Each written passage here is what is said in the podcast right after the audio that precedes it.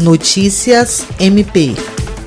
O Ministério Público do Estado do Acre, por intermédio da Promotoria de Justiça Especializada de Defesa da Pessoa Idosa e Pessoa com Deficiência, enviou um ofício nesta quinta-feira à Secretaria Municipal de Saúde de Rio Branco, solicitando a inclusão de pessoas com deficiência permanente como prioridade além dos demais grupos prioritários nas primeiras fases de vacinação contra a Covid-19. O documento assinado pelo promotor de justiça Júlio César de Medeiros considera a atualização disposta na quarta edição do Plano Nacional de Operacionalização da Vacinação contra a Covid-19 pelo Ministério da Saúde, publicada na última segunda-feira, dia 15, constando que, a partir dessa fase, pessoas com deficiência permanente também devem ser incluídas como prioridade nas primeiras fases de vacinação. Conforme a nova publicação, serão considerados indivíduos com deficiência permanente todos que apresentem uma ou mais seguintes limitações: